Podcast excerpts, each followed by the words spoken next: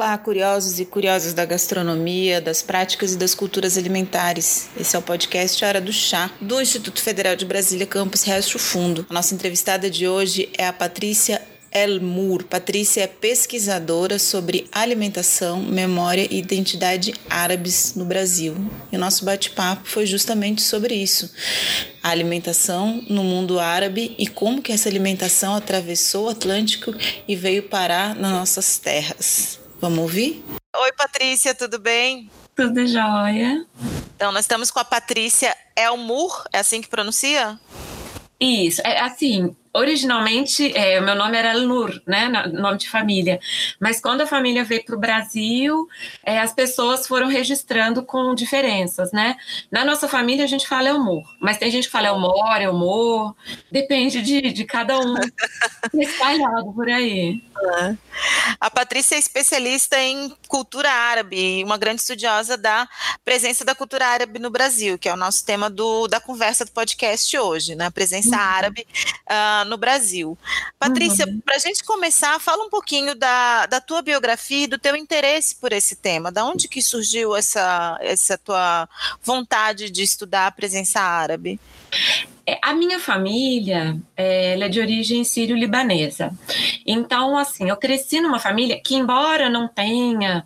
É, como é que eu posso falar? Na minha família eu não tenha vivido tanto essa influência sírio-libanesa, é, porque a gente não conviveu com nenhuma. Às vezes as pessoas falam, ah, comunidade árabe no Brasil.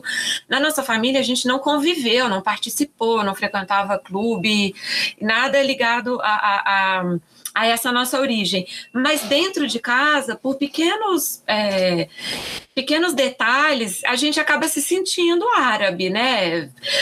Pelo nome, porque é uma coisa que as pessoas sempre perguntam assim: ah, é, de onde é esse nome? Aí, por exemplo, eu sou professora de dança. Teve gente que já perguntou se meu nome Almur era artístico, se eu que tinha criado. Então, pequenas coisas despertam essa curiosidade na gente ao longo, né, desde criança.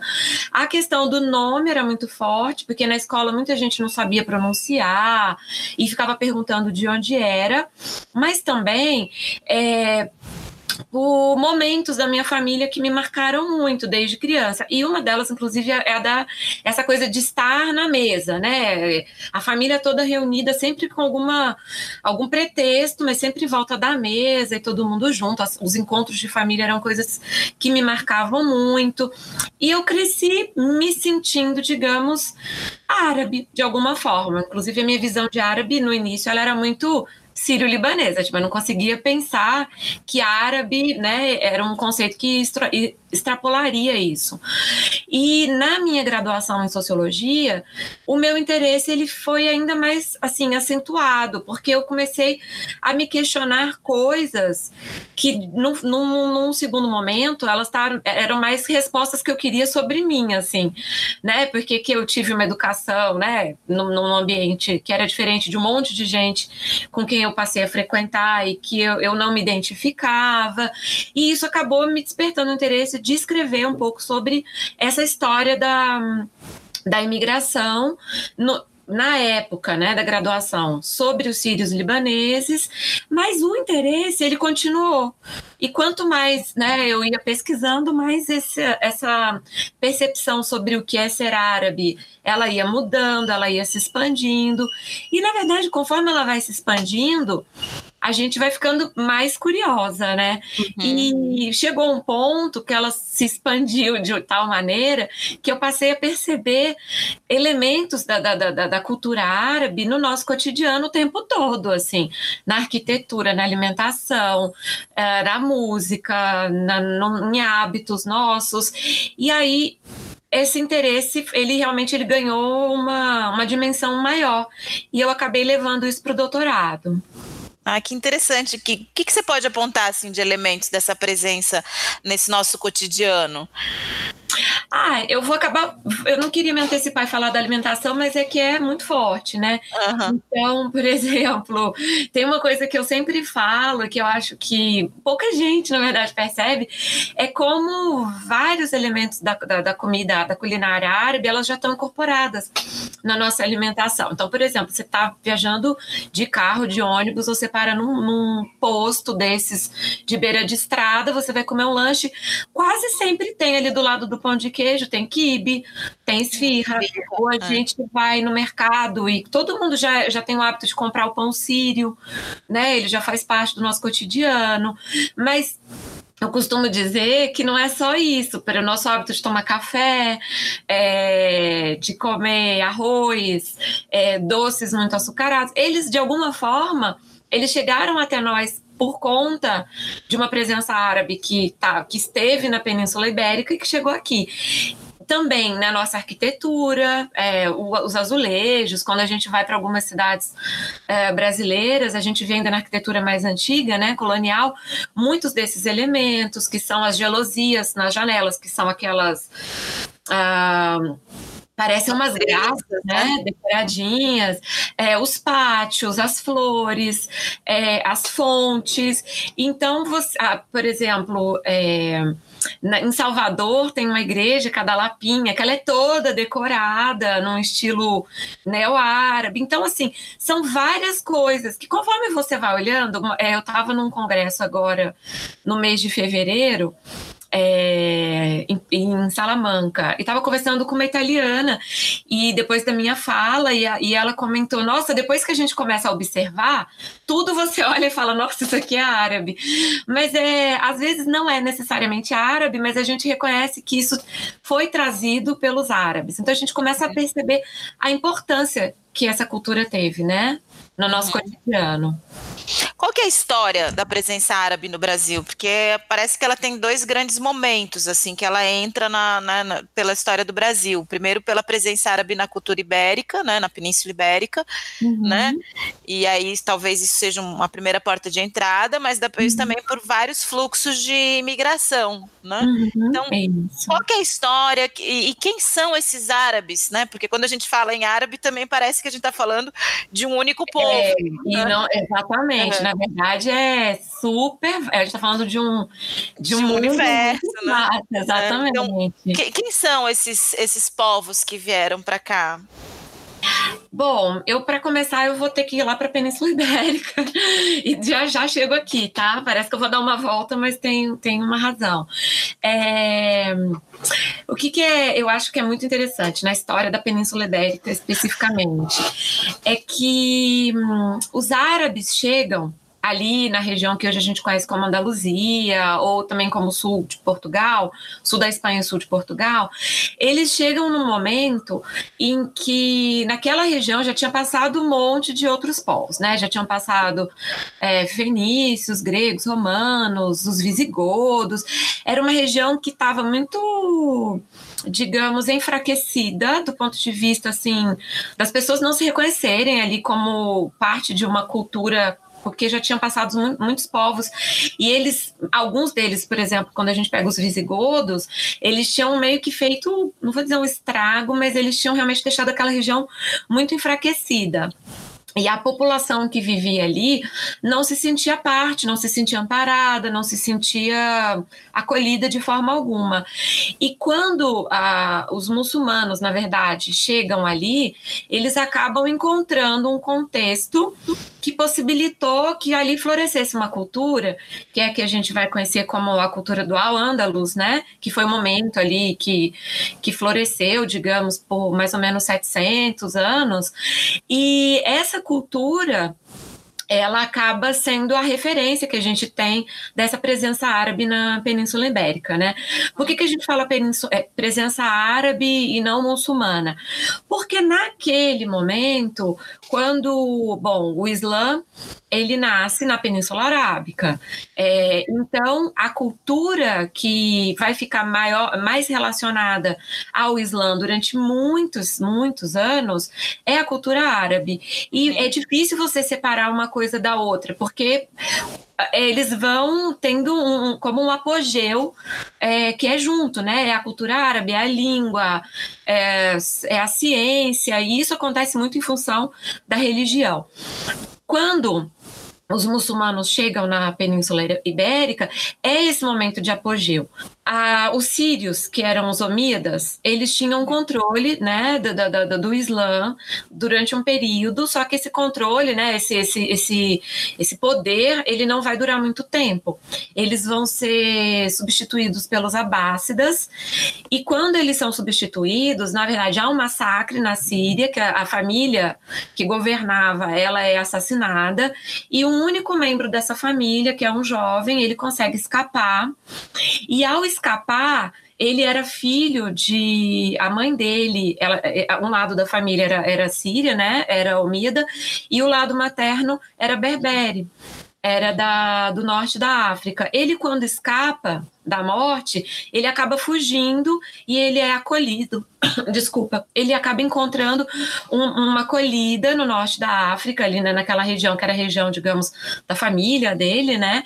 E ele ali consegue montar um exército, não, não para voltar para a Síria e vou tomar o poder outra vez, mas ele consegue atravessar é, a, o Estreito de Gibraltar e ele vai para a Península Ibérica, porque havia já uma presença muçulmana ali que era omida, ainda não era, ainda não estava dominada pelos abássidas, e ele ao chegar lá, ele acaba, digamos, fazendo a cultura que era original dele, que era omida, ter uma nova revitalizar, um, no, um novo florescer. E ele acaba disputando isso com os abássidas é, que estavam lá, né, do outro lado, do, do, do, do, não do mundo, né, mas já estava distante deles. Mas ao chegar na Península Ibérica, ele cria uma espécie de emirado. Então ele fala: uhum. bom, então aqui vai ser um, principado, né, um emirado uh, omíada, e ele vai tentar revitalizar essa cultura que para ele era a referência que ele tinha. Uhum. Então, por isso que quando chega na Península Ibérica, essa cultura ela ainda é muito árabe, porque ela é muito influenciada pelos sírios pelos uhum. omíadas, que eram sírios. Então, quando a gente vê a arquitetura, a, ah, a outros elementos, né, na, na, na, música, por exemplo, na alimentação, ela é muito relacionada com os árabes num primeiro momento da Síria. Uhum. Só que quando eles chegam, é, só que essa presença moura, né, que, que as pessoas gostam de dizer moura, porque depois ela vai ser mais muçulmana do que árabe, ela vai mudando. Ela muda por quê? Porque os omíadas, eles não conseguem se segurar muito tempo, muitos séculos na Península Ibérica também. Eles vão ter o seu apogeu, depois eles vão ter o seu declínio. A gente sabe que essas, esses momentos, só para a gente já tá falar sete séculos, é mais do que a história do Brasil como a gente conhece como Brasil. É, é muito tempo. Então, durante esse período, tem muita disputa de poder, tem, muitas, é, tem muitos conflitos altos e baixos. Nessas disputas de poder, outros povos muçulmanos também vão chegar, vão alcançar o poder, né? Entre eles os almohades, os almorávides, que são povos que vêm do norte da África. Eles são arabizados porque eles fazem parte dessa cultura que é muçulmana e é árabe também, uhum. mas eles já têm uma visão de mundo árabe que é diferente. Então ele vai ficando com outras. É, é, essa presença árabe na Península Ibérica, ela, ela tem nuances, ela tem momentos, e em cada um desses momentos vão ter características diferentes. Então, quando a gente fala dessa presença na Península Ibérica, é, tem gente que fala ah, presença muçulmana, presença árabe, a presença moura, que acaba, digamos, é, fazendo uma espécie de, de, de, Você sabe que é moura porque é do norte da África, mas que ela também é influenciada pela cultura árabe, né? E quando os reis católicos eles vão tomando né aquela região é, e vão expulsando os muçulmanos não só os muçulmanos expulsam também os judeus. Muitos desses povos que acabam recebendo um ultimato né ou você se converte ou você sai daqui. Eles acabam indo para o norte da África mas muita gente acaba chegando na, na chegando na América chega de formas diferentes. E muita gente vai chegar como cristãos novos, só, uhum. e muita gente chega como ainda muçulmano, como judeu, por exemplo. Tem escravos é, africanos que eram muçulmanos que uhum. chegam como escravos e que, de, que são os malês, né? Que uhum. tem muita importância ali na região da, da Bahia e tudo mais. Então, assim, eles vão chegando na América de muitas formas também. Muitas vezes essa, essa presença aqui, ela não chega oficialmente como árabe ou como muçulmana, ela vai chegando de uma forma um pouco indireta. Eu acho interessante que o Gilberto Freire e o Câmara Cascudo, eles usavam essa expressão, né? É uma presença moura, porque ele dizia que muitas vezes ela chegou na memória do colonizador. Não era algo consciente, mas ao chegar de uma região que durante sete séculos viveu essa cultura de uma forma intensa, isso acabou chegando para a gente também. Então, a gente falar de presença árabe aqui tem que inevitavelmente começar por aí, porque uhum. isso veio fazendo parte da nossa cultura e muitas vezes a gente não identifica, mas ela está presente. Depois, no final do século XIX, aí sim a gente começa com um processo de fluxo migratório, que é algo que faz parte, naquele momento, é uma estratégia mesmo do Brasil de trazer imigrantes para povoar, para mudar o perfil também da, da, da população. Tem uma série de discussões. O que é interessante é que quando os árabes vêm, eles não vêm como parte de nenhuma negociação entre Brasil e outro país. Uhum. Diferente do que aconteceu com a Itália, com o Japão. Com a Alemanha. Uhum. Exatamente. Então, é, os árabes vão chegando de uma forma espontânea. E aí, a gente, quando está falando árabe, nesse momento, é basicamente, a gente não pode falar exclusivamente, mas é na sua maioria sírio-libanês. Uhum. Né? Primeira, essa primeira leva migratória, ela é basicamente sírio-libanês. Sírio-libanesa o que, que, é importante a gente comentar? Síria e Líbano não eram países independentes, não, era, não existia a Síria e o Líbano naquele momento, porque eles estavam sob domínio do Império Otomano. Hum. Né? E já tinha existido a Síria, o, o, Líbano, na verdade, ele é uma parte né, da, da Síria. Então, o que acontece? Essa noção ela vai se consolidando também com o passar do tempo. Uhum. Então, essas pessoas, quando chegavam no Brasil, elas tinham um passaporte otomano. Muita gente, inclusive, ficava sendo conhecida como turco. É dificílimo a gente falar, inclusive, sobre dados estatísticos por conta disso. Uhum. Porque você não consegue, durante muito tempo, identificar quem é quem ali. Hum. E nesses fluxos migratórios dos sírios libaneses, é, o que, que é que essas pessoas trouxeram na mala? Né? Porque parece que a gente tem, num primeiro momento, uma espécie de presença árabe meio que inconsciente, né, entre aspas, uhum. é, pela própria história da colonização do Brasil, por essa passagem uhum. na Península Ibérica e tal. Mas, no segundo momento, você tem um fluxo, um fluxo migratório volumoso, até acho que é. Quantas foram essas pessoas? Você tem uma dimensão assim de número? Não, é muito difícil é, estimar. Para você ter uma ideia, é, esse, inclusive, foi um dos motivos assim que eu não, não enveredei muito no meu doutorado sobre o tema da imigração propriamente dita, uhum. porque é, foi muito difícil, quer dizer, é muito difícil você olhar para trás e perceber quem era sírio, quem era libanês, quem era palestino, porque eles chegavam ainda e, e às vezes nos registros das estatísticas, eles entravam em outros, então você também não conseguia dividir aquilo ali, não nem só entre os árabes, mas outros outros estavam incluindo ali um monte de outras pessoas. Mas é, você, quando tem gente que tenta fazer uma estatística assim, ah, o que, que é a comunidade sírio-libanesa hoje? Então, eles vão contabilizar isso hoje, né? Eles vão tentar contabilizar quem são os imigrantes, mas também os descendentes. Para você ter uma ideia de, do quanto que é díspare essas informações, quanto são díspares, tem gente que fala em 6 milhões, tem gente que fala em 20 milhões. Nossa, é muita coisa. Então, a gente, é muito difícil a gente estimar oficialmente de quantos a gente está falando. A gente sabe que é uma presença muito, muito significativa, ela é muito expressiva. Ela é muito expressiva mesmo. Especialmente, eu acho assim, aqui no Brasil, sírios, libaneses, palestinos, que é uma, um fluxo migratório que a Sônia com certeza depois pode falar mais, mas uhum. que é um fluxo que ele vem num, num período um pouquinho depois daquela primeira leva migratória muito intensa, mas depois ela é muito expressiva. Depois a gente tem outras levas migratórias que são mais atuais. Uhum. Claro, tem argelino, tem marroquino, tem iraquiano? Tem. Mas é que quando você compara com que foi, né? O que significou essa vinda de sírios e libaneses é impressionante.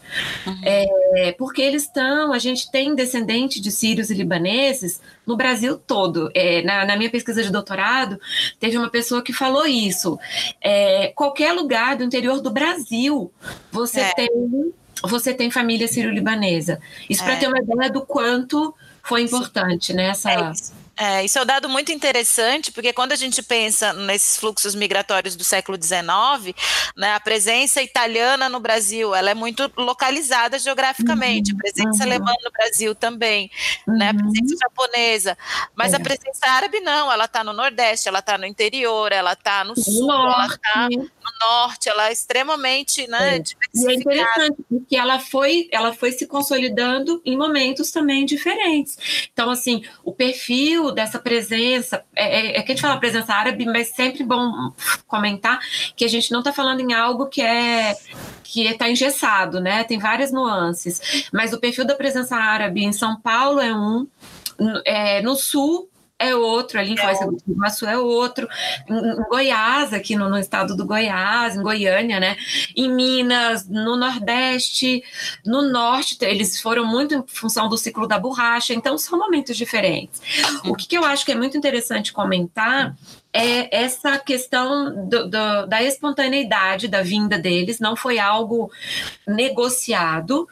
E uhum. então, quando, quando você falou que eles traziam na mala, era muito pouco, porque muitas dessas pessoas saíram de situações é, muito, muito dramáticas muitas, é, é, muitos desses árabes, na verdade a grande maioria, saíram de situações de conflito, fugindo de algum tipo de perseguição político-religiosa, e isso é algo que a gente vê em todas as levas migratórias. Por mais que eles tenham características diferentes, eu acho que isso é algo que vai marcar a, a saída dos árabes dos seus países, dos seus lugares de origem. É o conflito, é a, é a, é a tragédia, né? Você ter que sair. Claro que todo imigrante está indo atrás de uma oportunidade, né? Mas é que eu acho que ali era ou, ou ficar e correr o risco de, de, de morrer, ou sair do, do, jeito que desce, né? Então, muitas vezes as pessoas vinham com praticamente nada. E por conta disso, elas vinham dispostas a tudo, a qualquer coisa, assim, de trabalho para poder refazer a sua vida. Então as pessoas elas aceitavam é, o trabalho. Eu, eu vi na, na, minha entrevista de doutorado pessoas falando de seus familiares que as pessoas chegavam num dia, no dia seguinte elas estavam trabalhando, por mais que elas não soubessem o português, não estivessem exaustas depois de tantas semanas viajando de navio, é o que elas precisavam. Elas tinham que refazer a vida. Então elas já começavam a trabalhar e quaisquer que fossem as, é, as posições. é isso que eu ia te perguntar, né? Quando elas chegavam aqui, elas trabalhavam no quê? Né? Porque, por exemplo, o imigrante ia trabalhar em lavoura, no sul do Brasil, muitos imigrantes receberam pedaços de terra para começar a produzir, então, assim, já tinha uma coisa mais consolidada. Mas o imigrante que veio né, da, desse, desse mundo árabe, o que, que ele foi fazer, né? O que, que ele, ele começou a fazer? Muitas dessas pessoas elas acabavam no primeiro momento se instalando é, nas cidades onde elas chegavam. Então, muito comum São Paulo, ali Santos, porque era por onde era a porta de entrada. Rio, e ali muitas vezes elas ficavam e já iam trabalhar num comércio. Uhum. Então, isso acaba virando como um, um, um, ciclo, assim, porque a pessoa chegava e uma vez que ela estava instalada, ela acabava podendo receber outros imigrantes que estavam chegando e essas pessoas elas refaziam os passos dos, dos que tinham chegado antes. A diferença é que é, muitas dessas pessoas elas já iam se consolidando como mascates, né? Que são esses cacheiros viajantes. Botava uhum. tudo num burrinho, nas costas, numa caixa, e elas iam é, no, pelo interior das cidades vendendo coisas. Tinha os que retornavam, então eles faziam assim: ah, são tantos dias viajando, vendendo, quando ficava com as malas vazias, voltava. E aí pegava mais produto e eles iam. Essas pessoas, algumas delas acabavam montando como uma vendinha numa dessas fazendas ou cidades. Então acaba que fica é, é, é, é, o comércio ele vai ditar muito a forma de vida dessas pessoas nesses primeiros anos. Entendi. O próprio comércio também, a presença do, do mercado, ou essa característica de de trabalhar mesmo como mercador já era uma coisa que tradicional dentro da cultura árabe ali do norte da, da África? Tem alguma relação não? Olha, tem, existe realmente a, a tradição da, de, de, de, fazer negócio, de viajar, de, de, do comerciante, existe. Tanto que muitas das coisas que foram levadas é, para a Europa foi muito por conta das, dessas viagens, né? Então, assim, ah, os árabes, eles introduziram várias coisas coisas na Europa, na Europa. dessas viagens, né? O arroz, o café, o papel, não necessariamente foram eles que inventaram, mas há realmente uma tradição. Eu, a, gente, se a gente for olhar os fenícios, eles já eram, eles já, já faziam. Já eram mercadores, né? Exatamente. É. Mas eu acho que aqui é muito em função da oportunidade. Foi o que era, era, era o que para eles se encaixava melhor entre o que eles precisavam, o que eles podiam oferecer né? Era como uma combinação também, porque eles não vinham hum, como parte de nenhuma negociação, então eles não tinham terra. Então, eles acabavam ficando ali onde eles tinham a chance de, de, arrumar um trabalho, e era um trabalho que é importante a gente comentar, que ele daria, ele proporcionou para essas pessoas a chance de acumular, de, de juntar um dinheiro é, num intervalo, inclusive, mais curto, que para eles era muito importante, porque dava a eles a chance de ajudar as famílias que tinham ficado em algumas situações de trazer as famílias. Esses negócios é, envolviam alimentação, porque a gente tem uma presença muito grande de restaurantes, lanchonetes, né? Parece que os quitutes árabes eles entram na nossa vida é, é, nesses lanchinhos. É, eu acho que isso já foi um pouquinho depois. No primeiro momento era muito tecido, é, essas é, lojas que vendiam de tudo um pouco, o que a gente conhece hoje como a vendinha, né? Uhum. De tudo um pouco, mas com certeza a alimentação ela foi uma, uma boa oportunidade para as pessoas também. É, talvez não no primeiro momento, mas é impressionante a quantidade de restaurante, né?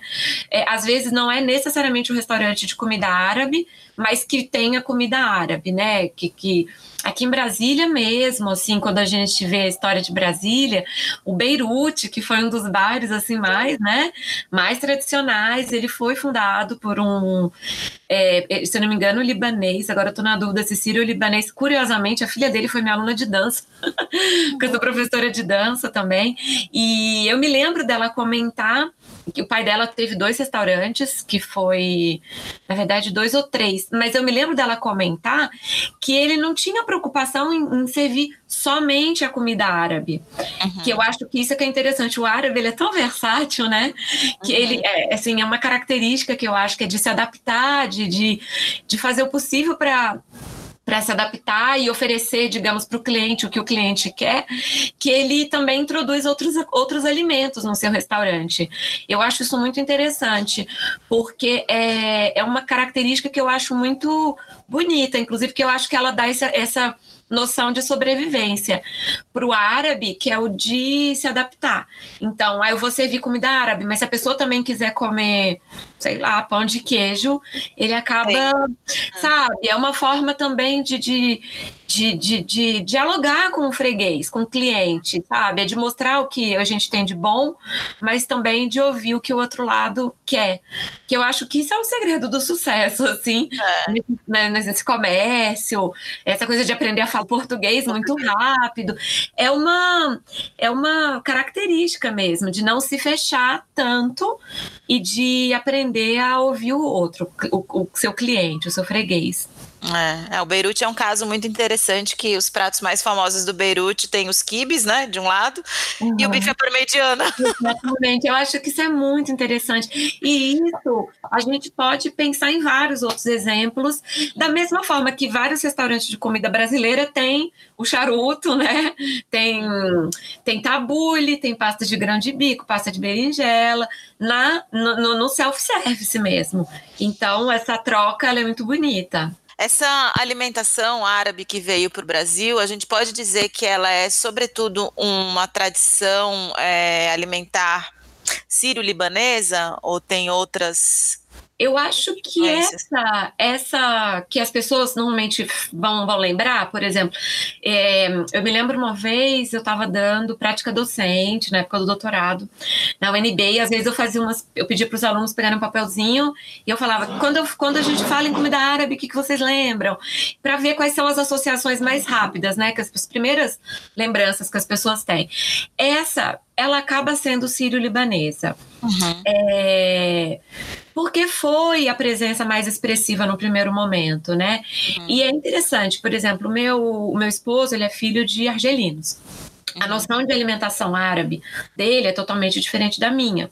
Uhum. Então, quando ele fala, ah, uma comida árabe bem de família, para mim é kibe, é esfirra, tabule, é sabe? Não, a gente não pensa em outra coisa.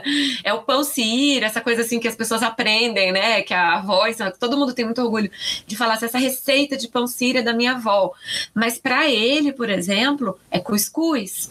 Não é, eles não comem quibe, não comem esfirra. Então, no início, a gente morria de tipo, as lembranças, né? Essa coisa da, da memória, né? Que fala, ah, saudade da minha família, vontade de comer. É, aí você fala assim, esfirra, para ele é cuscuz, não, não tem, não, porque a presença é a alimentação deles é, são outros ingredientes, é outra, são outros, outras receitas, né? Mas tudo é árabe, então eu acho que isso é muito bonito, que a gente está falando aqui de um, de, um, de um espectro que ele é muito amplo. Acaba que no Brasil a gente lembra mais de algumas coisas, mas se a gente olha para a nossa história, a gente vai identificando, como a gente tinha falado no início, outras pistas dessa presença árabe, né? Uhum. O cuscuz que a gente tem no Brasil, é, o famoso cuscuzinho, né, café da manhã, lanchinho, é, ele pode ser considerado uma espécie de primo? é uma versão brasileira? As pessoas falarem nessa, né, nessa como, sabe, é primo, né, que o daqui é de milho, de lá é de trigo. Algumas pessoas falam dessas semelhanças, mas muitas vezes não é algo que a gente consiga provar são, são, são intuições que a gente tem. Muita gente fala, por exemplo, da relação do acarajé com falafel. Eu acho né? Muita gente fala, ah, tem uma relação acarajé com falafel. Eu acho que tem, realmente. Uhum. Só que um é farinha de, de feijão, né? O feijão fradinho, o outro é grande bico. Mas você olha, o formato parece, o preparo lembra. Então, eu acho que o nosso cuscuz também pode ter alguma relação. Por exemplo, o pé de moleque, que a gente né, tanto conhece aqui, que é o doce, né, que é feito com amendoim, e o açúcar, porque o pé de moleque antigamente ele era feito é, com açúcar ou melado de cana, né? É, não é como hoje a gente já bota leite condensado, chocolate, tudo mais, mas o nosso pé de moleque mais antigo, muita gente também acha semelhança com torrone, com nougat, que são doces que têm é, influência árabe, acho que a Sônia quer falar.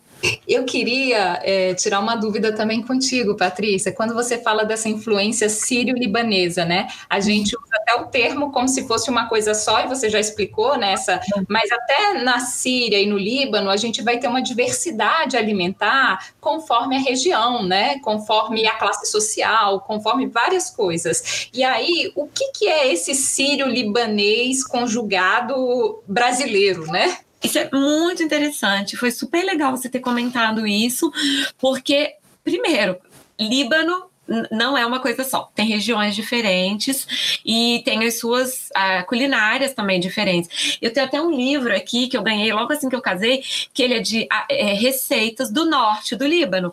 E na introdução desse livro é super bonita, porque a autora ela fala é, disso que ela queria fazer, de mostrar que o Líbano não é uma coisa só. Então você imagina a Síria e imagina quando a gente fala sírio-libanês. Com certeza não é uma coisa só. Inclusive o Kibe, é, na minha entrevista, eu me lembro de um caso de é, era uma moça de Goiânia, eu acho, que quando eu entrevistei ela fala isso. Se não me engano, de Goiânia ou de Minas, não me lembro.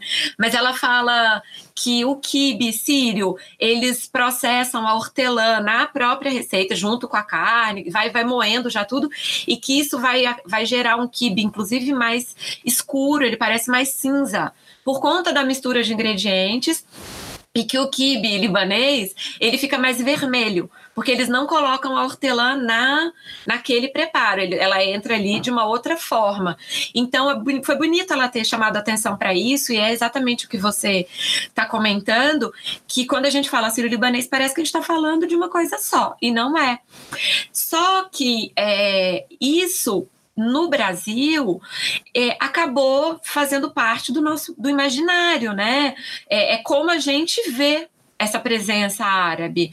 É, por quê? Porque as sociedades beneficentes elas foram adquirindo é, as sociedades beneficentes, os clubes, eles acabam adotando nomes que também, de alguma forma, a gente depois vai fazendo associações como se fosse alguma coisa só. Mas, claro, quando você pensa, ah, eu vou fazer um clube numa cidade, se você fosse ter um clube só para os libaneses, em algumas cidades, só para os sírios, você aí acabar não tendo, porque às vezes é mais fácil você a, a, a, agrupar por semelhanças, né, por, por, por, afinidades e ter algo que é melhor do que não ter. Então isso foi acontecendo em vários lugares, né?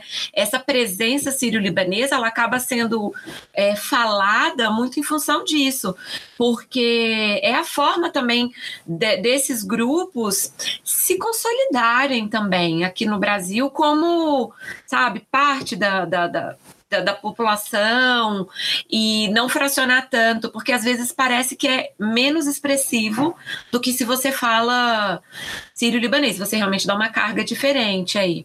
E claro, tem as suas semelhanças, né? Tem muitas semelhanças. Mas eu acho muito interessante, porque na alimentação a gente percebe essas diferenças. Eu vou dar um exemplo do que eu, acho um pouco parecido com o que a Sônia comentou, é que quando a gente fala do cuscuz, se eu puxar para o norte da África, né?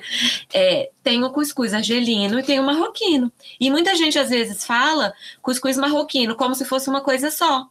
E, e meu marido mesmo ele fala: não, aqui a gente come o argelino, né? Porque tem as suas diferenças. Só que às vezes como como marketing, né, entre aspas, como uma forma de você difundir aquela, aquilo, aquela tradição, você fracionar tanto, que eu acho que você não, não cria uma, uma imagem tão sólida do que se você usar, às vezes, um, uma palavra que, tá, eu, eu acabei agregando aqui dois grupos, mas também eu estou dando uma visibilidade que se eu separasse, pode ser que eu não desse, não conseguisse dar. Isso eu acho que tem suas vantagens e suas desvantagens. Existem muitas desvantagens também, porque as pessoas, eu acho que elas se sentem libanesas, palestinas, sírias, né? E às vezes você usa a palavra árabe e você tá botando todo mundo como se fosse dentro de um mesmo, né, de um mesmo céu, vazinho assim. E na verdade, as pessoas são muito diferentes, elas têm tradições diferentes e muitas delas essas pessoas querem manter. Então a gente vê recentemente todo um, todo um, um discurso de falar: não, minha família é libanesa. E isso é uma coisa interessante, porque quando eu era criança, eu não percebia. As pessoas, eu não notava as pessoas falarem: ah, nós somos libaneses, nós somos sírios as pessoas não tinham, naquele momento, essa preocupação. Para elas, sírio-libanesas, digamos, atendia, elas se reconheciam dessa forma. Mas a gente nota que isso vem mudando também.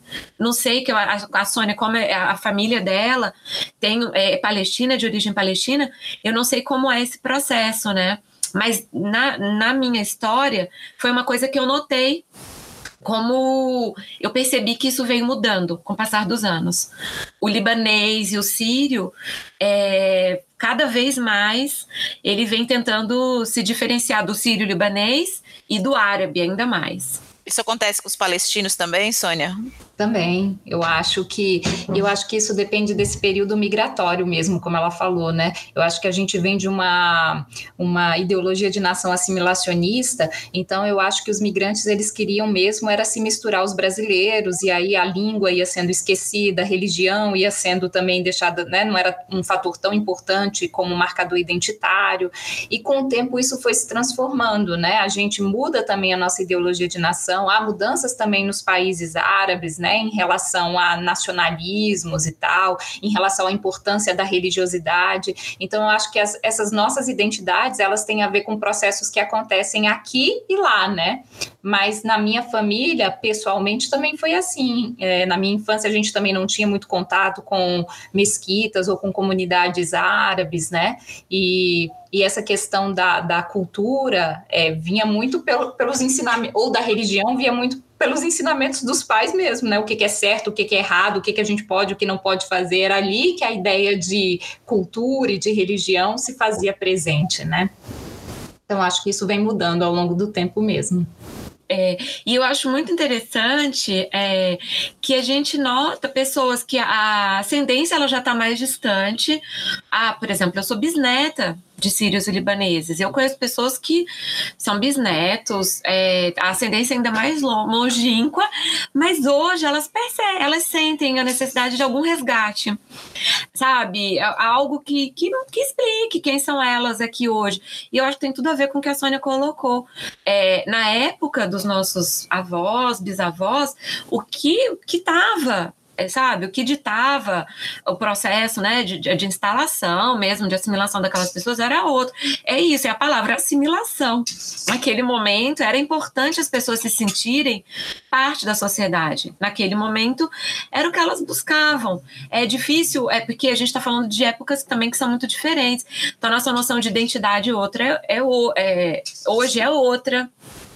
E o que eu acho muito interessante é como a alimentação ela teve o seu papel aí.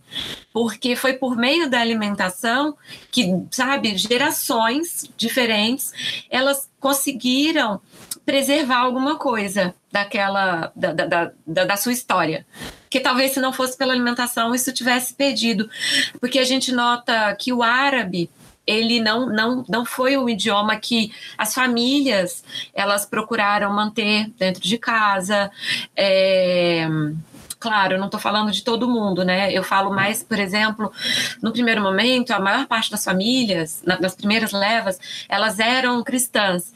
Então, é interessante como o uso do árabe, ele acabou se consolidando mais nas famílias muçulmanas, mas não só a língua, mas o nome, né? O nome da pessoa. Então, é muito comum, é, é quer dizer, é muito raro, na verdade, você ver pessoas de, das gerações seguintes com nomes árabes, né? As pessoas rapidamente, os nomes já eram adotados conforme o país onde elas estavam.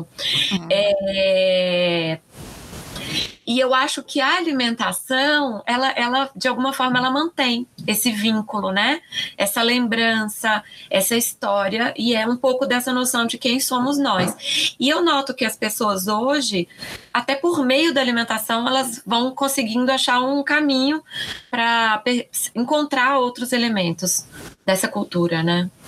Eu tenho um, um exemplo interessante na minha família que é, há, uma, há uma confusão ali, né? Não, não se sabe se o pai da minha avó era sírio ou libanês, de fato, né? Às vezes é uma resposta, às vezes é outra.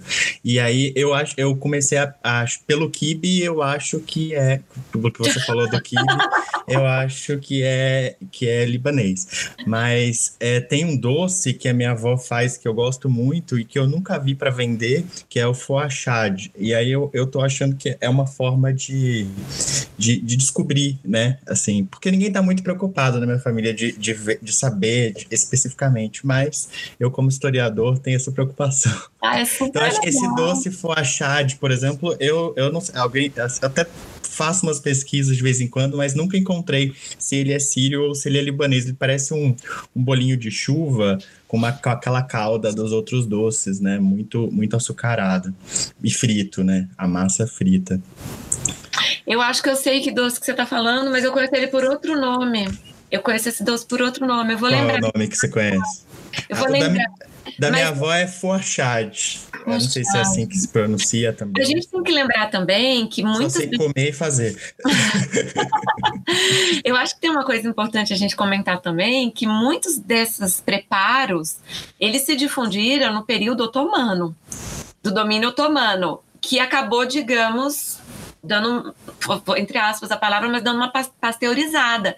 Então, doces que às vezes eram de uma região, eles se, se difundem de tal forma que é difícil a gente perceber localizar a origem. Por que, que eu falei isso? Porque esse doce, do jeito que você descreveu, eu conheço como um doce hum, marroquino do norte da uhum. África. E ele tem outro nome, eu vou te mandar, eu vou tentar localizar aqui para te passar. Se for o doce que eu estou pensando, ele é um doce muito comum também na Espanha, só que lá ele tem outro nome. Ele uhum. lá já é, já é um doce espanhol com outro nome.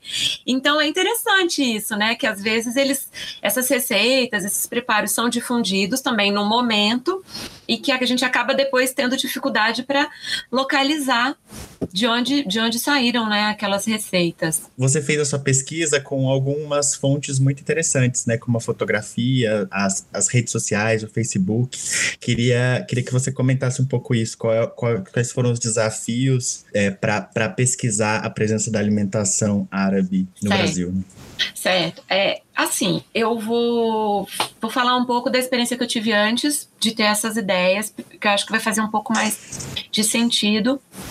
É, na minha graduação, quando eu resolvi escrever, foi uma monografia muito simples, ela não tinha uma pretensão, né? Mas quando eu quis estudar essa história da imigração sírio-libanesa e um pouco os desafios que esses imigrantes encontraram, eu fui pelo caminho das entrevistas. Naquele momento, é, a gente fala assim, Brasília, final dos anos 90. É, a gente pensava assim, gente, é, a Meca, né, para poder estudar a imigração árabe no Brasil São Paulo. Aí eu ficava assim, nossa, Brasília. Eu não achava uma representatividade nas minhas entrevistas. Sabe, quando você entrevista, entrevista, mas você pensa assim, que tá, tá faltando informação, porque essas pessoas que estavam em Brasília, muitas delas já eram filhos ou netos. Era difícil achar alguém que efetivamente tinha saído do Líbano ou da Síria e tivesse chegado aqui. Claro, a gente achava, mas numa proporção muito pequena. Era muito mais comum a gente achar alguém que tinha vindo do Rio ou de São Paulo para Brasília, naquele momento da construção da cidade, para trabalhar, mas a pessoa falava: ah, mas o meu pai, o meu avô era árabe. Então eu ficava com aquela sensação de que eu estava ouvindo sempre a história a partir de terceiros.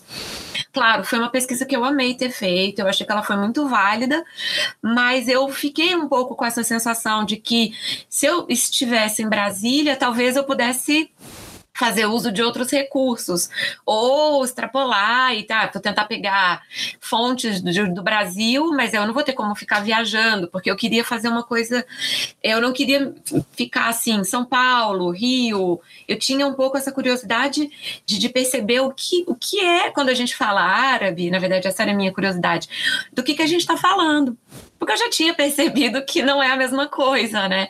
Então eu queria, eu queria entender um pouco assim, o que é o que, que essas pessoas que quando elas falam que são árabes, como elas se sentem, mas também eu queria entender um pouco o que, que a sociedade entende pela palavra árabe, o que é para a sociedade um árabe. E a gente vê que isso vai mudando no passar dos anos, né? É, dependendo do, do, das circunstâncias e do contexto, árabe é uma coisa. Então, quando o Jorge Amado ele introduz, né, personagens árabes que são sírios normalmente, perdão, são libaneses eles têm um negócio, eles têm uma lojinha, eles têm um bar, alguma coisa assim. Aquele árabe é o que muitas pessoas entendiam como que era ser árabe naquele momento em que aquilo foi escrito, que já não era a mesma coisa nos anos 80, nos anos 90, nos anos 2000. O ser árabe, ele se torna uma coisa muito diferente, porque pela primeira vez no Brasil, é, ele vai ficar muito associado, não é só que pela questão da religião, mas ele vai ficar associado à questão do extremismo religioso, é, muito claro em função do, do, que a mídia ia colocando, do, de fatos que ocorreram. Claro, a gente pode encontrar explicação para isso, mas o fato é que as pessoas passam a entender o árabe de uma outra forma. É, e na época que eu passei na seleção do doutorado, eu ainda não tinha um projeto é, definido, eu fiz uma pesquisa, foi uma, uma pesquisa muito exploratória, que eu estava usando novelas. Eu queria ver nas novelas o, como que a imagem do árabe ia mudando. Então, peguei novelas desde os anos 60 até os anos 2000, e a gente nota isso, que o árabe, no primeiro momento, ele era o comerciante, era uma pessoa já parte da sociedade, claro, com as suas características, né, é, na forma de falar, mas algo que não, não causava tanto estranhamento. Normalmente, muitas novelas, eles eram donos de fábricas, donos de negócios. Você nota que você tem desde o árabe mais simples, dono de uma lojinha no interior, até famílias milionárias, em algumas novelas, né, que tinham seus negócios, e essas famílias eram influentes. Você percebe uma mudança nas novelas de quem era o árabe. No, nos anos 2000, é, a gente nota que os atentados do 11 de setembro, eles vão ter um peso muito forte. Os árabes desaparecem das novelas. Coincidentemente, o clone, é, ele tava, a novela estava em sendo exibida nesse período. Então foi interessante porque o clone ele acaba fazendo essa imagem do árabe mais pro exótico, né?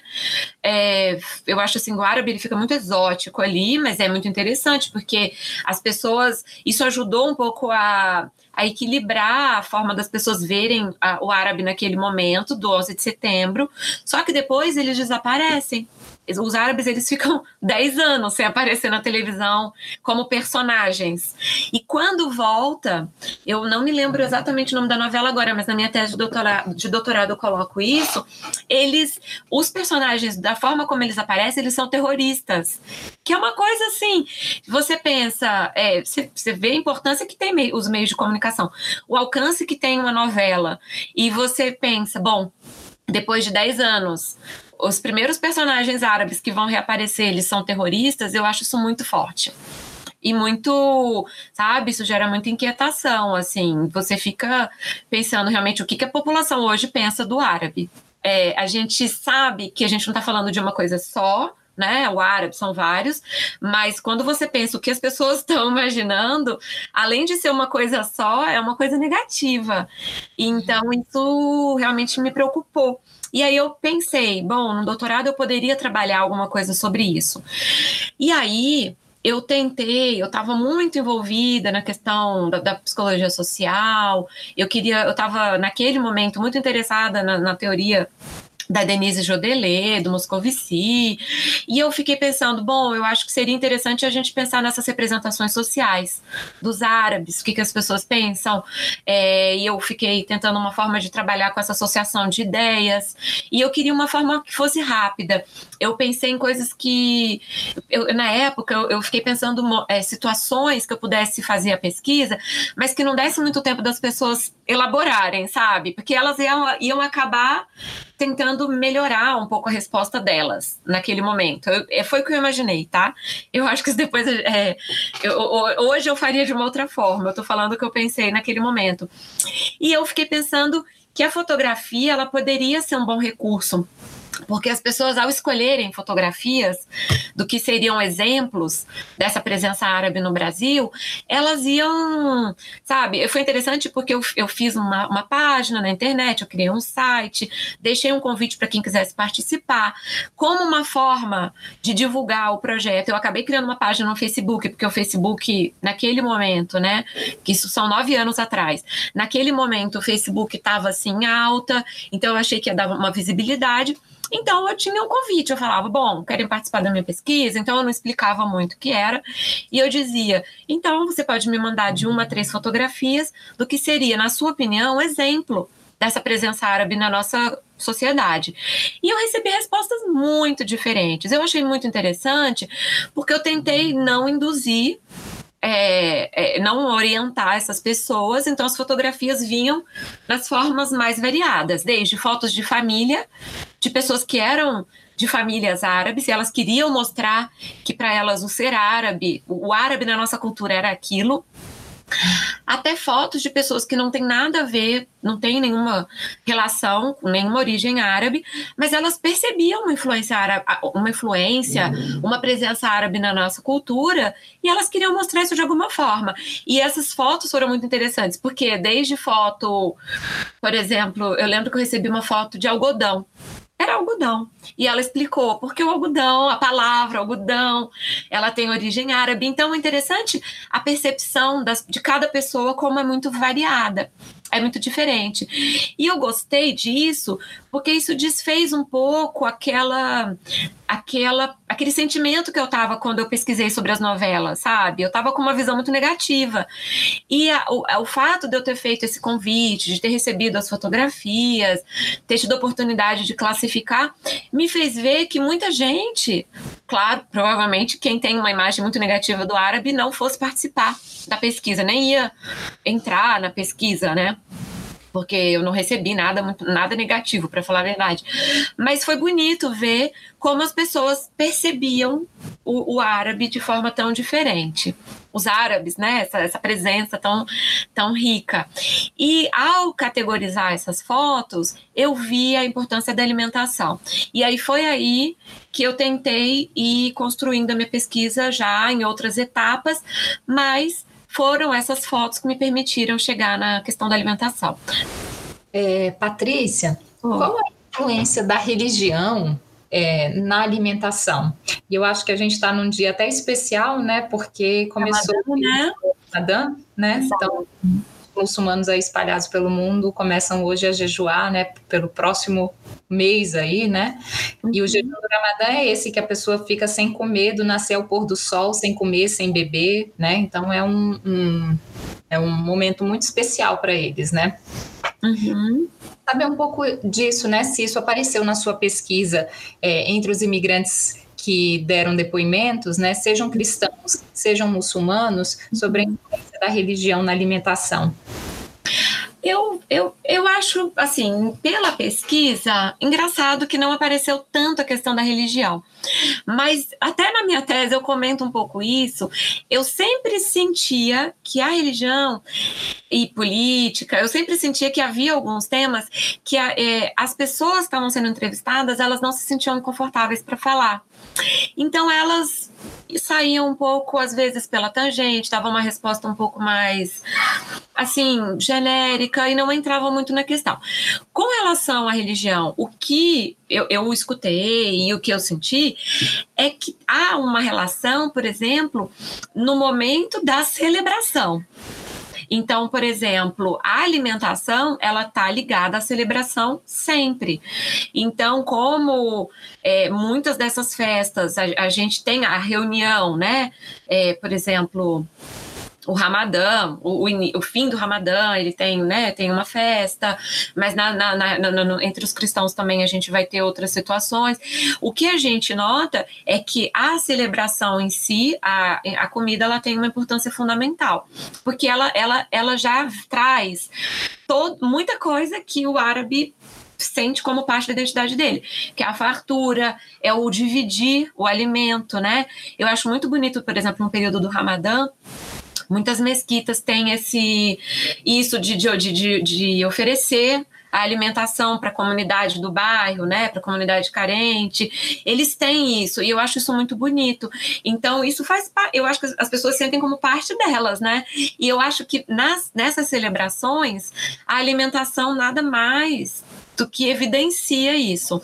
É a fartura, é o dividir, é, é, é você convidar o outro trazer o outro, né? E eu acho que a, a religião ela mostra muito isso. Agora, por exemplo, entre os muçulmanos, tem toda, toda essa orientação da alimentação halal. Os cristãos, não necessariamente eles vão seguir uma alimentação halal, mas eles têm algumas tradições que a gente sabe que tem um fundo religioso em algum momento lá atrás, né? E então eu acho isso interessante também. Agora, na pesquisa em si, a alimentação e religião, ela aparece muito em função da, da tradição, né? Do, do celebrar, do estar junto. É mais nesse sentido. Patrícia Sônia, Existe alguma diferença, por exemplo, de práticas alimentares, preparos, técnicas, ingredientes entre os sírios libaneses, né, que você está se referindo mais, e os palestinos? Assim, eu eu não vejo tanta diferença entre a comida palestina, assim, eu não eu não identifico tanta diferença, nem na comida em si, que os palestinos têm, né, como tradição na alimentação, e nem na forma do preparo, mas com certeza a Sônia vai saber responder melhor. Assim, por experiência familiar, eu também nem tenho muito essa precisão, porque minha mãe, ela incorporou muito rapidamente a comida brasileira. Então, assim, a gente tinha comidas, alguns pratos, né, é, aqui árabes, mas na maior parte das vezes a gente consumia comidas brasileiras. Mas eu fico pensando o seguinte, que para falar de uma comida palestina até é difícil também, né, porque a gente tem os palestinos da Palestina, e aí a gente tem a Cisjordânia e a faixa de Gaza, que estão completamente separadas, né? A gente tem os palestinos que estão numa situação de refúgio em diversos países, então estão lá no Líbano, estão no Iraque, estão na Jordânia, enfim, estão em diáspora no mundo de uma forma geral. Então, assim, é, é difícil eu pensar no que seria essa comida palestina, assim, propriamente, né? Mas eu acho que aqueles que trabalham com culinária é, ou com a questão da gastronomia possam perceber essas peculiaridades no modo de preparo, nas especificidades do prato, isso deve existir. Eu também não tenho muita ciência para falar disso, né? É, sobre, é, relacionado a isso, tem uma coisa interessante também, que é a, a culinária árabe em relação com diferentes culinárias regionais do Brasil, né? Eu morei 10 anos em São Paulo e, e eu tinha uma experiência da culinária árabe em Goiânia, né, por conta da minha família. É. Então, eu percebo que há, uma, há um diálogo diferente. Que tem duas coisas aí que elas têm tem relação com o que a gente já falou lá atrás. Uma é que o perfil dessas famílias que estão em cada lugar, essas famílias né, são de origens diferentes. Então, às vezes, numa leva migratória vem muita gente do norte do Líbano. De repente, numa outra leva migratória, vem gente do sul e foram para lugares diferentes. Isso pode explicar um pouco algumas dessas diferenças, porque eram como os pratos poderiam, né, de repente, ser preparados nos seus lugares de origem. Mas também a questão da adaptação ao, ao que eles tinham em mãos, né, naquele momento. Muitos, muitas receitas foram modificadas porque ou algum tempero não era encontrado, e aí você tem que achar uma alternativa. Então, às vezes, a alternativa encontrada, né, para fazer sei lá, um tabule em São Paulo. Hoje não, porque hoje a gente tem internet, olha no Google, a gente é, é muito diferente. Mas se a gente pensar 60, 80 anos, é, não, eu acho que as tradições ainda eles tentavam talvez preservar, né? E eu acho que você vai tentar preservar achar uma alternativa para substituir isso aqui.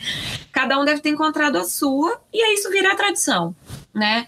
Agora, você falou isso do, do, do, do, do Goiânia, eu me lembro que uma entrevistada na minha né, para minha pesquisa de doutorado, ela falou de uma coisa que para ela foi assim, um traje, que ela disse que viu um, quibe recheado com ovo em Goiânia. e ela revoltada, ela, gente, um ovo dentro do quibe, como pode? Então, acho muito bonitinho, assim, ver que como as pessoas, elas, se, elas na alimentação elas se, elas se sentem, né?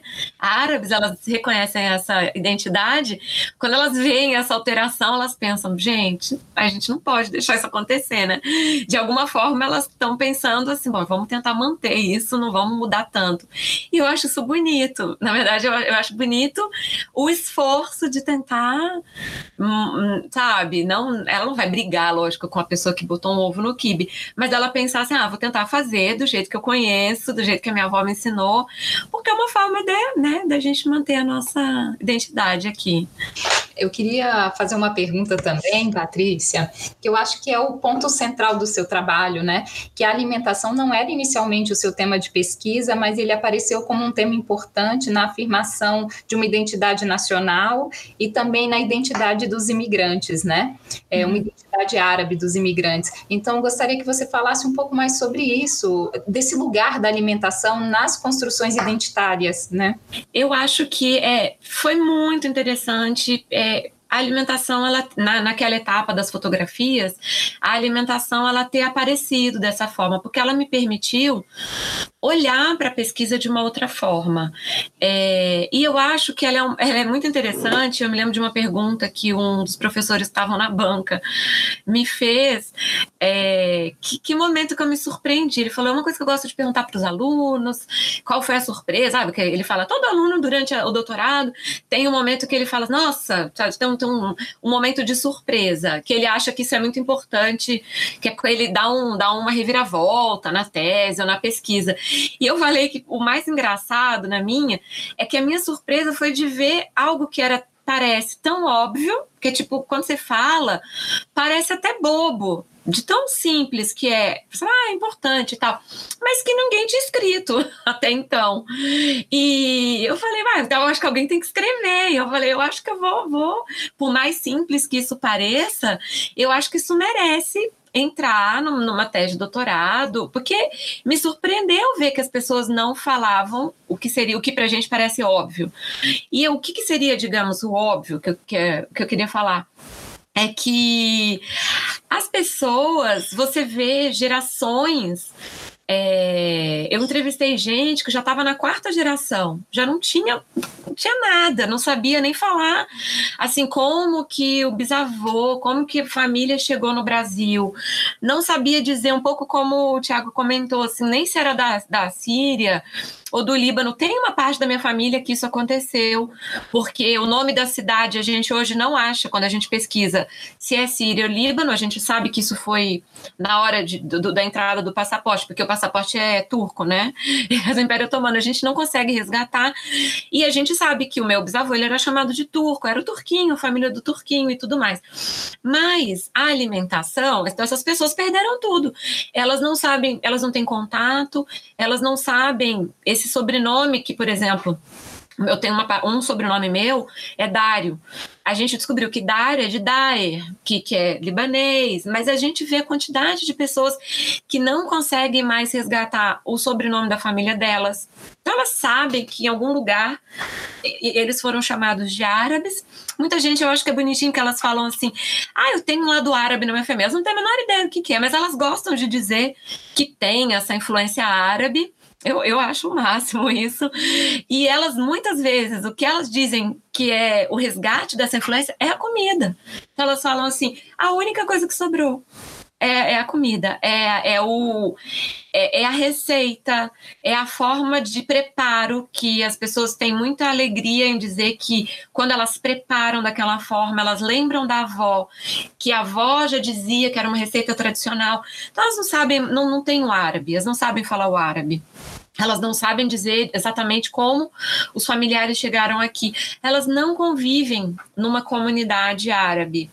Mas elas têm muito orgulho de falar que elas sabem fazer um kibe, que elas sabem que um, não tem ovo no kibe, sabe? É, elas têm muito orgulho disso. E eu recebi muita foto disso, desse, desse sentimento de é aqui, que, é aqui que eu me vejo, sabe? É aqui que eu me encontro. E não é só a identidade, é o afeto né? Então não é só aqui que eu me vejo árabe, mas aqui eu me vejo árabe e eu tenho as melhores lembranças da minha infância, por exemplo. E aí volta um pouquinho na coisa da, da religião, desses momentos de celebração, das festividades. Então eu lembrei agora, Sônia, do mamu, que é aquele biscoitinho, né? Que, que é recheadinho com tâmara, pode ter os recheios, mas que eles servem na Páscoa ortodoxa. Então, às vezes é o único momento no ano que a pessoa ela vai preparar. Porque dá trabalho. Hoje em dia você pensa, nossa, vou fazer, tem que ter a forminha. Mas aí você pensa, quando eu preparo, o tanto de esse resgate, né, o tanto de lembranças que vem, não necessariamente são lembranças da minha origem árabe lá atrás, mas da minha família. Então, eu acho que aí, e eu acho que eh, na, na tese, foi uma coisa que eu gostei de, de, de, ter chamado a atenção, uma coisa que é óbvia, mas que ninguém tinha escrito. Eu falo sobre os árabes, porque a gente encontra material escrito sobre outros povos, né? Alemães, a gente vê muita coisa sobre a, a, a culinária alemã, coisa das famílias alemãs e tudo mais japonesas também. Mas eu acho que os árabes, ainda, ainda muita coisa pode ser escrita, porque a gente sabe que muita coisa é, de presença árabe ainda poderia ser dita por meio da alimentação. Eu tive, claro, todo mundo que quando escreve uma tese tem um momento que tem que falar, bom, eu queria chegar, eu queria fazer mais, eu queria fazer mais, mas não dá. Então você tem que botar um ponto ali. Mas eu sinto que ainda muita coisa poderia sair daí, desse tema. Uma, uma questão, Patrícia, que você até cita na tese, que eu, que eu sempre sempre me vem à memória, lendo seu trabalho e também na conversa aqui, é a literatura, né? Os, os livros do Milton Ratum, Os uhum. Cinzas do Norte, e do Raduan Nassar também, né? Essa coisa da família, tá na mesa. Uhum. Então, também são, são lugares aí da cultura em que, essa, em que essa herança árabe no Brasil foi, acho que bem discutida, né? Porque eu adoro é, os livros ela, do ela Raduan bem mais, do Milton Ratum. Bem mais do que alimentação. Na literatura, sim, bem mais do que alimentação. Eu acho assim, também muita gente vai falar sobre o tema da presença árabe no Brasil na perspectiva da religião, na perspectiva, acho que do trabalho, porque a gente tem aí uma parcela, quando você é, vê em São Paulo, essa importância no comércio, depois na medicina, depois a gente vê que muitas famílias, toda família árabe tinha pelo menos um advogado. Então a gente percebe essa. É, que tem muita coisa escrita sobre outros olhares. Na alimentação, a gente vê muito livro de receita, mas eu acho que essa relação com a identidade, o que eu acho que é mais interessante é com as identidades, porque eu acho que é na alimentação que a gente percebe esse plural. E eu acho que é isso que eu, eu pelo menos penso assim, que foi a, eu acho que é a minha contribuição a chamar a atenção para essa diversidade, para essa pluralidade por meio da alimentação, porque talvez ela não fique tão evidente se a gente olha por outros ângulos. Por exemplo, na literatura, a gente vai ver o árabe imigrante. Eu tenho uma outra pergunta também, Patrícia, que eu achei super interessante no seu trabalho, que eu acho que foi até no, no, numa página que você criou, eu acho que foi o Presença Árabe mesmo, no Facebook, que sempre havia alguma discussão política em torno da alimentação. Muito. Então, você chamando atenção para esse aspecto, né, que a alimentação é, um, é política também. É, então, também gostaria que você falasse um pouco sobre esse assunto, né? Como ele apareceu nessas discussões, né? Qual era o ponto da, da do debate? Olha, eu acho que a, da, das vezes que mais apareceu, assim, ainda aparece, na verdade, porque a página ainda está no ar. Só que a gente já, eu já não paro para fazer tantas análises igual eu fazia antes, porque na época da pesquisa eu tinha uma classificação.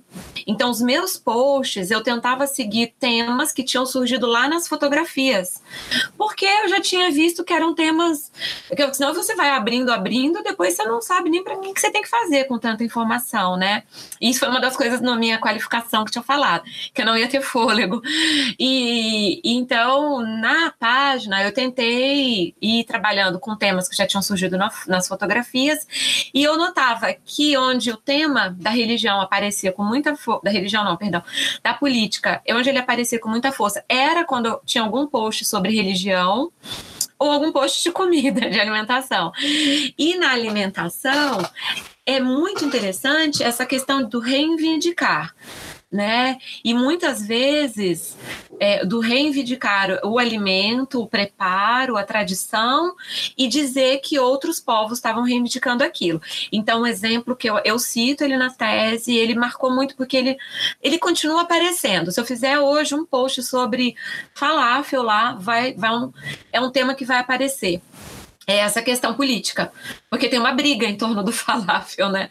Então, os libaneses querem dizer que o falafel é, libanês. Aí os, os, israelenses querem dizer que o falafel é israelense. E aí todo o mundo árabe se chateia, né? Bom, Israel vai dizer que o falafel... Então, assim, tem muita discussão em torno disso.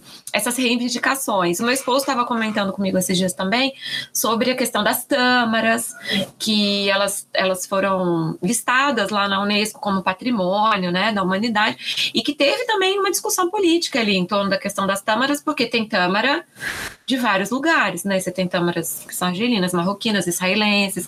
E olha que interessante, essa semana eu vi o post da professora da France Rose até, que é uma que é ela é, é antropóloga, ela estava fazendo um comentário exatamente sobre as tâmaras e ela falou: "Eu não, eu parei de comer tâmara israelense". Ela falou: "É minha forma de protestar" né, de, de fazer minha, minha, minha parcela, uma das, né, não a única, mas é a minha forma de protestar contra tudo que Israel vem fazendo com a Palestina.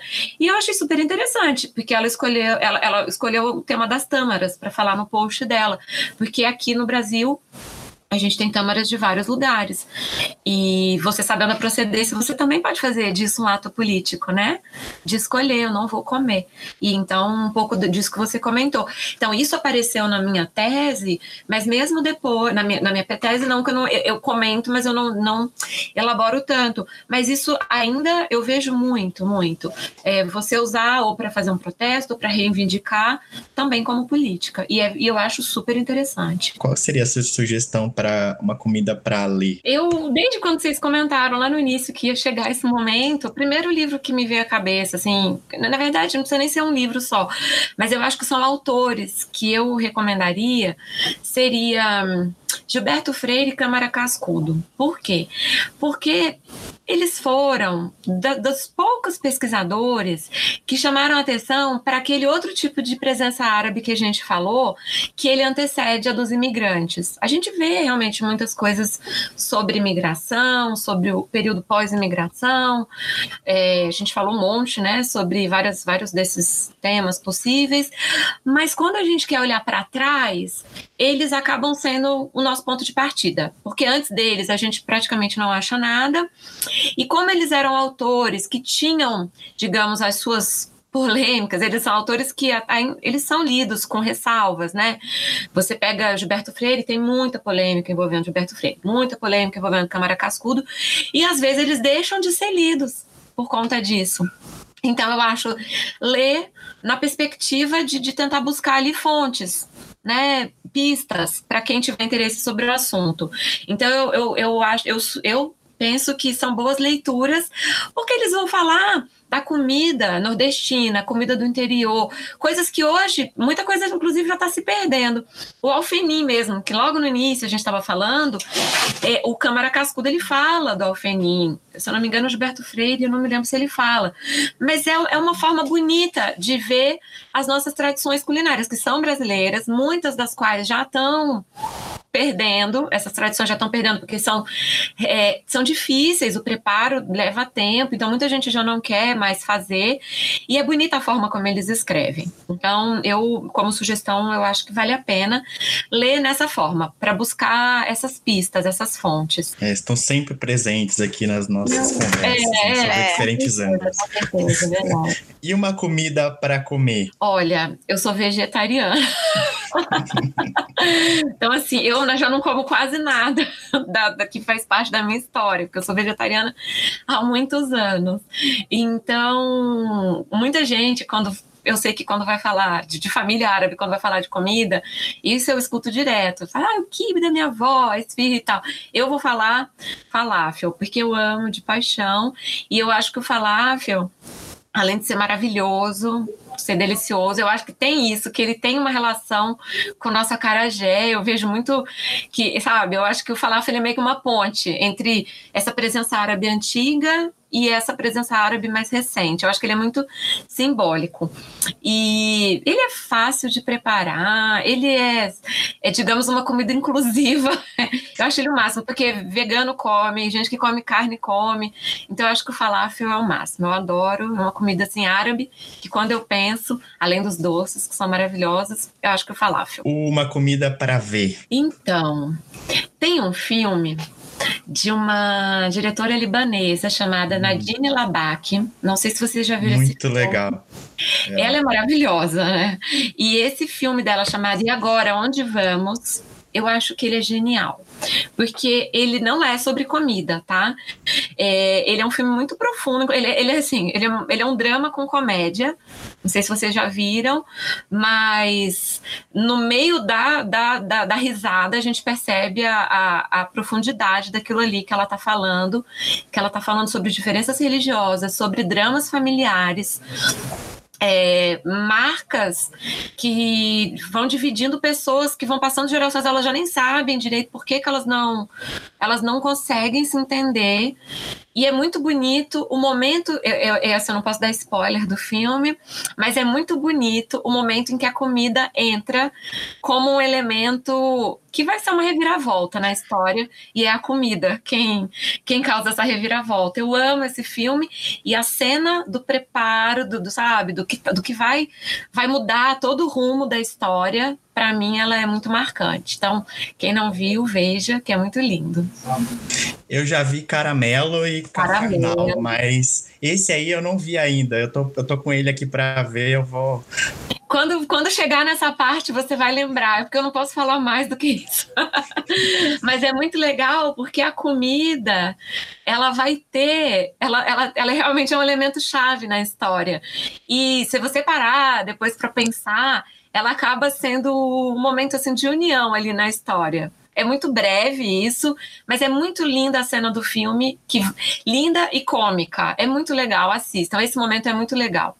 Por isso que eu acabei indicando esse. Obrigado, eu gostaria de agradecer, Patrícia, tudo que você compartilhou com a gente. Adorei, muito obrigada, Patrícia. Obrigada, eu que agradeço. Nos brindou aí com uma discussão sobre comunidade árabe no Brasil, sobre a influência da presença árabe no Brasil e sobre a importância da alimentação aí nesse cenário todo. Então, acho que só aprendemos aqui com você. Ai, obrigada. Meu gato chegando aqui.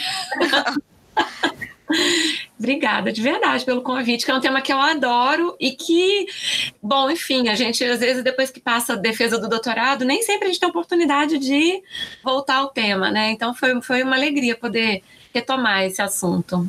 Gostei muito. Bom, eu, eu também só tenho a agradecer, Patrícia, é, lembrando que eu sou a única que não tem nenhuma herança árabe nessa entrevista. Porque para mim ainda é uma história a se descobrir, né? a presença do, da cultura, da alimentação, ela entra de uma maneira muito marginal, enfim, né? Como milhões de brasileiros, né? Ela entrou através do quibe, da esfirra, do pão sírio, né? Do hummus, né? E, e aí, através disso a gente vai descobrindo essa, esse universo tão bonito. Obrigada a você, Patrícia. Tchau, tchau. Tchau. Obrigado, tchau. Obrigada, tchau.